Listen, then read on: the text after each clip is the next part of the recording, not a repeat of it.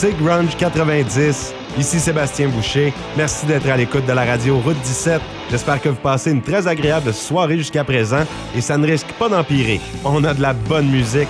Aujourd'hui, on commence l'émission avec le Big Four de Seattle. J'ai nommé Nirvana, Pearl Jam, Soundgarden, Alice in Chains. Et on débute avec le premier extrait qui avait été dévoilé de l'album Nevermind, Come As You Are. C'est comique parce que Kurt Cobain était gêné de dévoiler cette chanson-là, puisqu'il savait très bien que la guitare ressemblait à une pièce de Killing Joke mais tout le monde s'entendait pour dire que c'était la meilleure pièce à sortir en premier. On se doutait bien que c'est celle qui aurait le plus grand succès commercial. C'était un bon pari, ça a fait exploser les ventes d'albums ainsi que la popularité de Seattle sur la scène internationale. Bien sûr, le succès de Come As You Are a été dépassé éventuellement par Smells Like Teen Spirit et finalement, il n'y a pas eu de problème par rapport au groupe Killing Joke. Ils l'ont mentionné que ça ressemblait à la chanson 80s les relations sont restées bonnes entre les deux groupes dans l'avenir. Ce n'est pas allé devant un tribunal ou si c'est allé, ça a été rejeté rapidement. C'est donc une chanson légitime de Nirvana. On part ça tout de suite, comme As You Are, dans Grunge 90.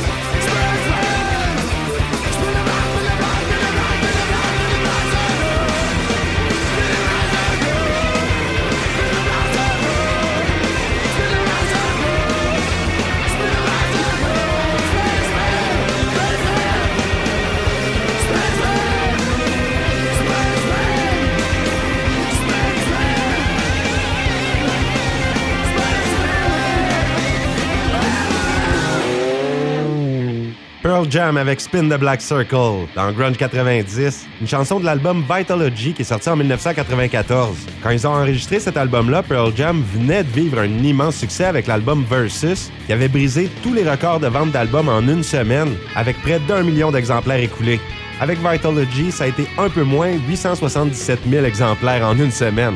La chanson qu'on a entendue, Spin the Black Circle, est un hommage au disque vinyle. Elle a remporté un Grammy Award en 1996 dans la catégorie de la meilleure performance de hard rock. Stephen Thomas Erlewine d'All Music avait expliqué que Vitalogy est l'album le plus original et incontournable de Pearl Jam et je suis d'accord, moi c'est mon album préféré.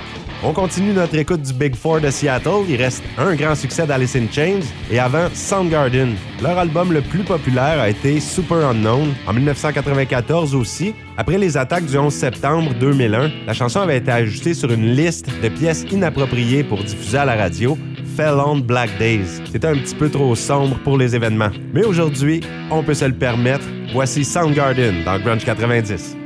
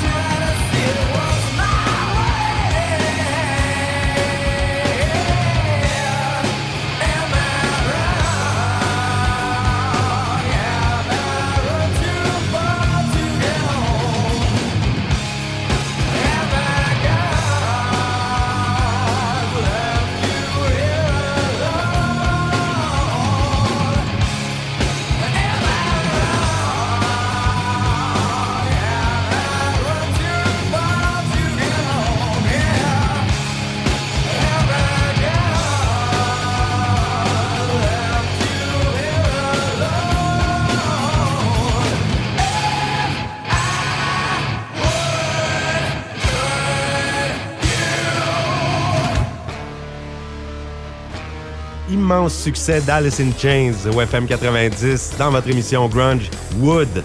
Alice in Chains, qui est un des groupes grunge les plus acclamés, sont considérés aussi métal alternatif. Ils se sont inspirés beaucoup du heavy metal des années 70. Ils ont aussi parfois un style musical près de Led Zeppelin. Et ce qui caractérise surtout Alice in Chains, c'est les lignes vocales harmonisées entre le chanteur Lane Staley et Jerry Cantrell, le guitariste qui chante avec lui. Alice in Chains a été nommé neuf fois aux Grammy Awards, un succès retentissant. C'était notre Big Four de Seattle en début d'émission. À venir, la formation 50 Foot Wave avec la chanteuse Kristen Hirsch et à l'instant Grunt Truck de Seattle dans l'État de Washington. Le groupe Grunt Truck comprend deux membres qui ont joué auparavant avec des pionniers du son Seattle, Skinyard. Norman Scott de Grunt Truck a aussi joué avec Soundgarden, mais pas longtemps. Voici la première chanson sur l'album Push qui est sorti en 1992, Tribe de Grunt Truck dans Grunge 90.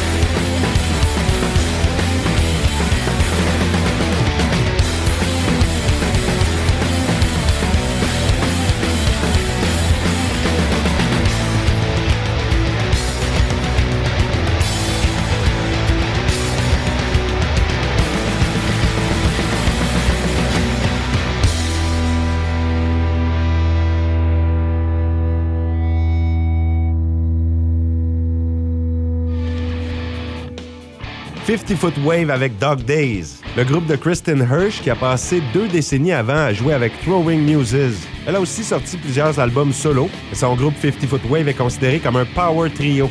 Elle a gardé avec elle d'ailleurs dans ce projet-là le bassiste de Throwing Muses, Bernard Georges. Il contribue à la voix dans les chansons, les paroles, la guitare, plein de choses. C'était la chanson Dog Days sur le premier album de 50 Foot Wave en 2004, un album éponyme. À venir à l'émission, on entendra de Gits, aussi le groupe légendaire Pixies qui ont influencé tellement la musique, la chanson Monkey Gone to Heaven et un groupe grec, Thousand Mods. Après l'ère grunge, qui s'en est beaucoup influencé, Thousand Mods est apparu en 2006. Ils avaient commencé en Grèce, ils ont joué pendant un bon bout de temps. Leur deuxième album, Vultures, leur a ensuite permis de faire une tournée européenne pour la promotion et ils se sont retrouvés à Portland, aux États-Unis, avec le troisième album.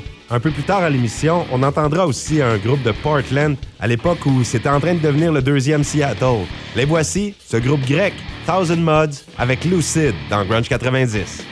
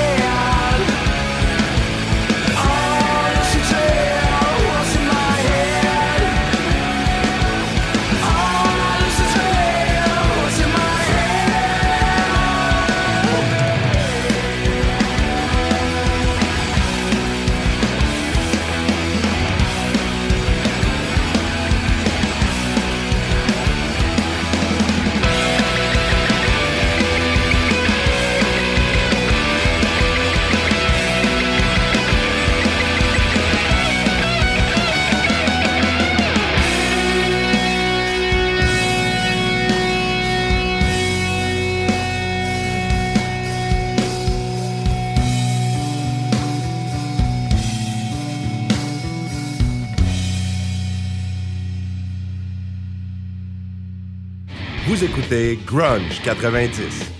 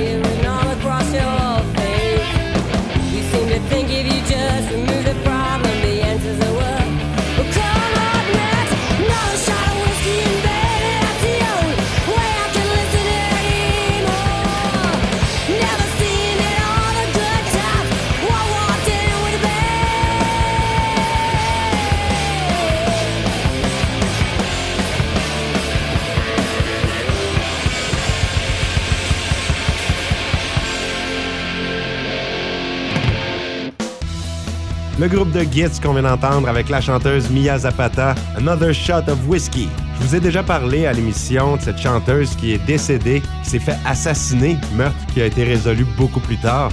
J'aime vraiment la musique qu'ils ont fait. C'est du vrai grunge de Seattle. Maintenant, avant d'écouter la formation Black Market Radio, il va vous rappeler quelque chose un petit segment plus calme avec le tout premier extrait de l'album éponyme de Porno for Pyros, qui a connu un succès immédiat des bons musiciens, dont deux de Jane's Addiction, le chanteur Perry Farrell et Stephen Perkins, de la musique travaillée avec des paroles qui ont su toucher le cœur de gens partout à travers le monde. Voici Pets de Porno for Pyros sur la route 17.